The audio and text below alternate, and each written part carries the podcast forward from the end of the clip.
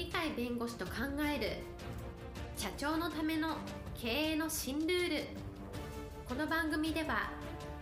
企業が選ぶ弁護士ランキングで税務部門1位に輝き70冊以上の本を出版し多くの経営者を支えてきた鳥飼重勝が社長経営者独立希望者起業家のための経営の新ルールについてお伝えしていきます。それでは今回の番組をお楽しみください。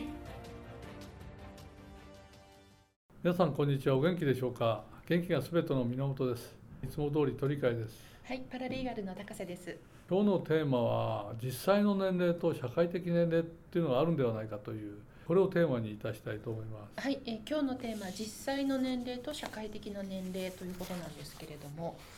今人生100年という非常に長寿が当たり前みたいな時代に入っているというふうに言われてますがその通りだと思うんですね。である会合でとても著名な方なんですけどその方が「いやー最近あの裏千家の先代の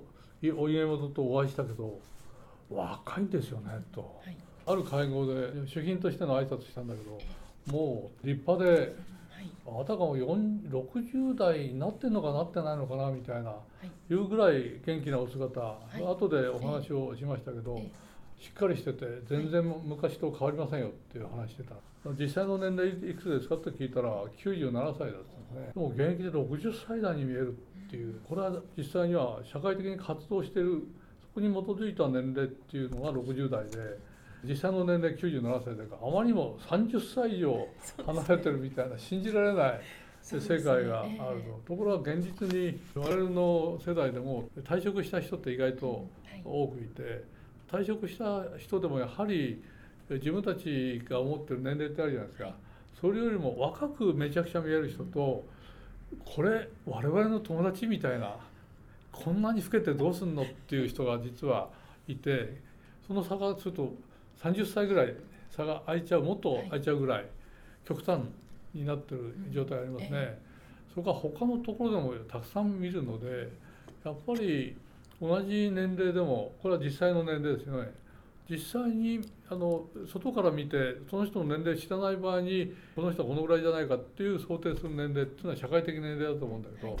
全く隔絶した感があるぐらい違うと、ええそこのところちゃんとやっぱり考えると100年あるいは100年に近い形で生きるんだとしたらやっぱり若く見えて社会的にこの人はまだ活動してるよって見えるぐらいの方がいいに決まってるので、はい、そちらをどうしたらそうなるのかっていうのをはいやっぱり研究すべきではないかとじあるいは自分としてはそういうふうになるためには実践すべきものは実践するというふうに行動に表すべきではないかと思うんですね。そうですね。そのお家元が60代に見えるというその秘訣というか何ですかね？やっぱりそれは社会が自分を必要としていると。あるいは社会に自分は何かやってあげられることできるよと。いう意味で社会のいろんなところとのつながり。はい、人間と人間とのつながり。はい、自分にそれなりに役割があると。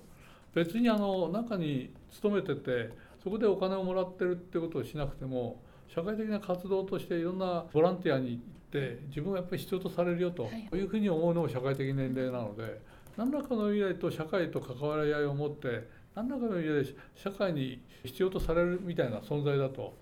働くか働かないかはこれは別なんだけど、はい。働くのもお金もらうかもらわないかも金額が大きいか低いかも関係なくて社会的に自分は必要とされてるんだと自分はちゃんと貢献してるんだといい意味で本当に社会人として認められてるんだっていう、そういう意識を持てるか持てないかだろうと思うんですね。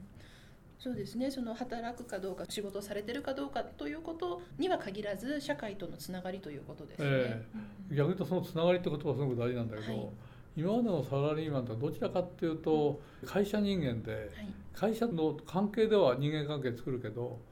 会社以外のところでは意外と人間関係作らないと。ね。いつも飲みに行く時は会社の仲間たちはい、仕事の先みたいなそういう生活してて、はい他の人たちとは昔の友人とかう、ん。あるいは他の業界の人と付き合うとか、うんはい、あるいはいろんな、えー会合に行っていろんな活動してるところに協力するとかそういうところにあんまり意識がいかないで、えーやっぱりこの仕事で俺は生きるんだっていうある会社に入って永久就職みたいな形で、えーそこの会社のためにずっとやるやっていくしたがって同じような人間が周りにいてお客さんとも大体業界が同じ業界でずっといるんだったら大体同じような人たちと付き合うみたいな、で行動パターンも決まっててみたいな、はい。帰ったらくたくたになってから家族ともし人間関係もできてないみたいな。そういう孤独な生き方をしてる人はまだ相当いるので、特にこれからえー100年生きるとそこでも現役だというんであれば社会的な意味でえー自分が存在している意味があるんだっていうことを自分の方で作っていかないと、はい自分から働きかけていかないとそういう環境はできないのでそういう意味で自分の人生を長い目で見て90になった100になったとしてもちゃんと社会で生きてて生涯現役みたいなはい。生涯青春みたいな生涯成長するんだみたいな未来志向の考え方を取り入れてその実践をを少しずつでもしていくというのが必要じゃないかと思うんですね。そうですね。あの人生100年時代で、まあ、6070で定年退うん職するとしたら、その後まだまだありますからね。ただ国は今65で引退やめてよと、まあまあそうですね。ええ。できたら75まで生きてよと。いろんな財政事情もあるんですけど、はい。でも実際にはそのぐらい生きてもらわないとうん社会が困るっていう話だから、そういう意味では社会的な年齢からすると自分が必要とされる領域が広がるよねと、はい。え国家からも期待されてるよねと。家族もそれを喜ぶよね。はいっていうのがあるとすれば75歳って言われると75歳に限定する必要ないんでええ。俺は90だと。いや生涯現役だっていうふうに考えてもいいわけで。つまり人間って考え方によって精神例で変わってくると思うんですね、はい。将来に夢を持ってこういうのを実現しようと。実現したら別のまた夢を作るとか、はい。あるいは一つの夢でずっと一生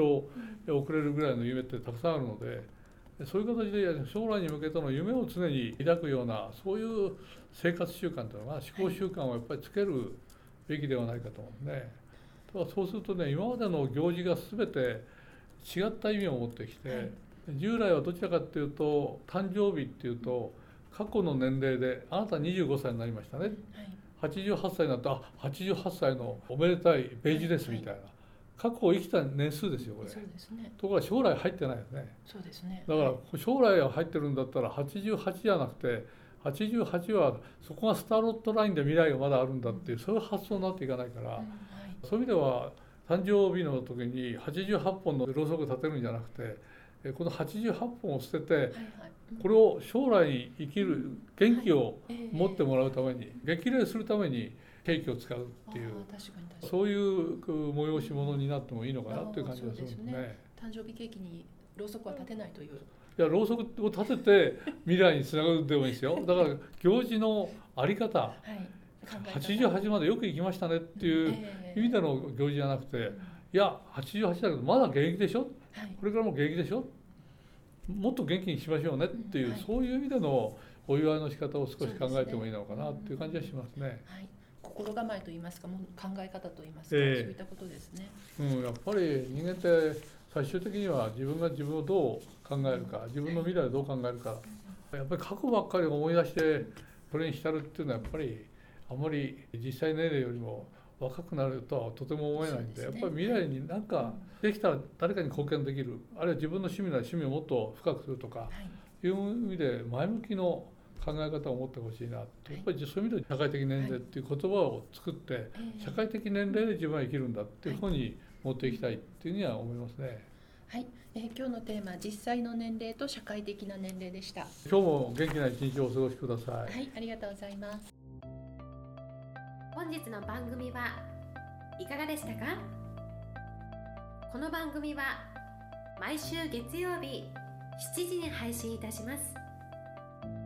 それでは次回の配信を楽しみにお待ちください。